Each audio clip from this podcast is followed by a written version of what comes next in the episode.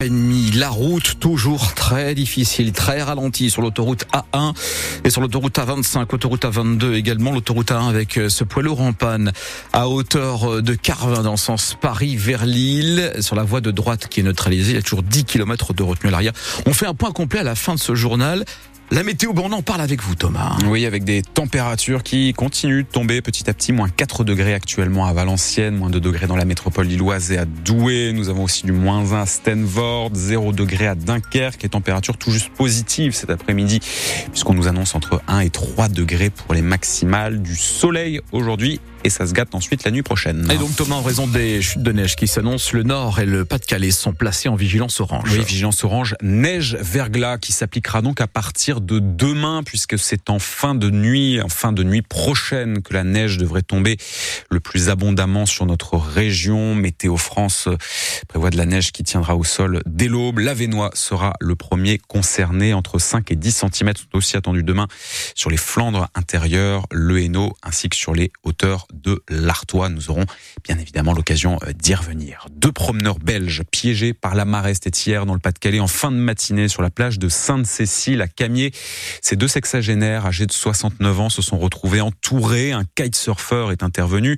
Il les a aidés à regagner la plage, mais l'homme est décédé des suites d'un arrêt cardio-respiratoire.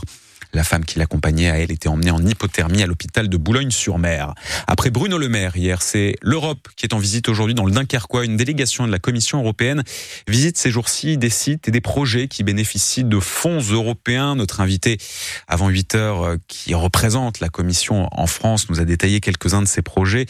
Les Hauts-de-France sont la région française la mieux servie par le FEDER, le Fonds européen de développement régional, avec quasiment 1 milliard d'euros pour la période 2021-2027.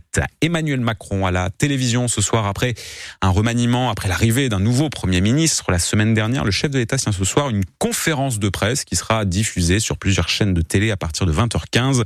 Le journaliste Patrice Duhamel, qui a commencé à travailler du temps du général de Gaulle, estime ce matin chez nos confrères de France Info qu'il y a dans ce rendez-vous un petit parfum d'ORTF. Cela n'existait sûrement pas dans les années 60. Le Dry January, nous en sommes à mi-parcours pour tous ceux qui ont décidé de ne pas boire d'alcool en ce mois de janvier. L'alcool responsable en France de 49 000 morts par an. Si vous vous dites tout un mois sans même un verre, c'est pas possible. Eh bien, une nordiste a mis au point une alternative qui reste dans l'esprit. Laurence Côté, qui est originaire de Mouveau, elle a eu dans le temps de gros problèmes d'alcool. Elle a donc écrit un livre pour réussir non pas son mois sec, mais son mois sobre.